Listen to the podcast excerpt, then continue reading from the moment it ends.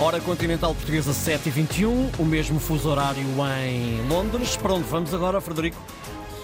É tempo de ir a Londres e é precisamente do tempo de que vamos falar com a correspondente da Antena 1, Rosário Salgueiro, porque a tempestade que ontem se fez sentir por aí, Rosário, bom dia, afetou bom dia. bastante a vida dos britânicos.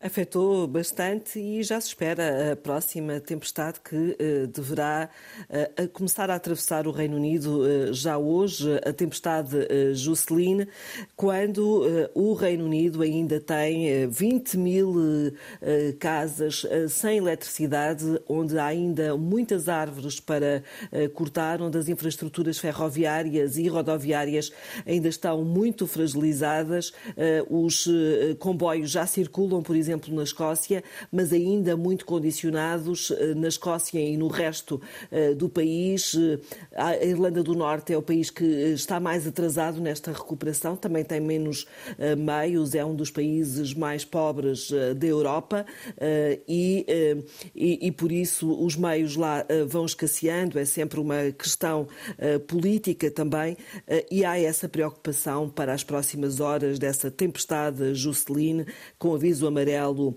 eh, de chuvas muito fortes e eh, ventos igualmente fortes, não tão fortes quanto os de, de ontem, que foram os mais fortes dos últimos 10 anos, mas irão ultrapassar ainda assim os 100 km eh, por hora. Aviso amarelo para vento e chuvas fortes na Escócia e uh, na Inglaterra, mas aviso amarelo também para o norte da Escócia, mas para tempestade de neve muito intensa uh, e as autoridades a pedirem às pessoas para uh, que, a partir do final da tarde desta terça-feira e durante a noite, evitem uh, circular.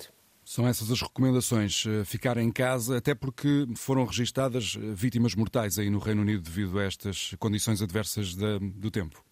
Dois homens morreram precisamente uh, ao saírem uh, de casa para pegarem uh, nas viaturas e, caíram árvores sobre essas viaturas. e na República da Irlanda, o país da União Europeia mais vizinho, morreram três pessoas, porque nós falamos do Reino Unido, mas a República da Irlanda é sempre muito fustigada também por estas tempestades. Obrigado, Rosário Salgueiro, correspondente da Antena 1 no Reino Unido, com a descrição deste inverno repleto de tempestades em território britânico. Em apenas quatro meses já foram novas tempestades. Hoje chega ao Reino Unido mais uma tempestade, a décima tempestade. Ontem o impacto foi notório, com a interrupção do abastecimento elétrico em milhares de casas e também com a rede de transportes completamente congelada por causa da chuva e do vento forte que se fez sentir no Reino Unido. Ricardo. Londres acorda com 6 graus, a máxima de 14 o dia nublado.